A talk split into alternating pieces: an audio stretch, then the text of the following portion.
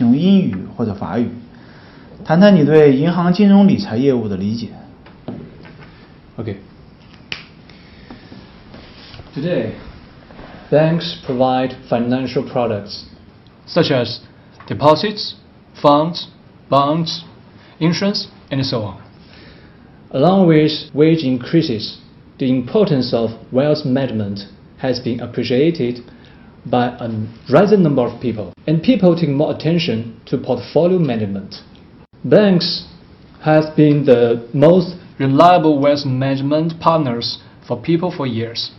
Management have launched various financial wealth management products to pursue profitable clients.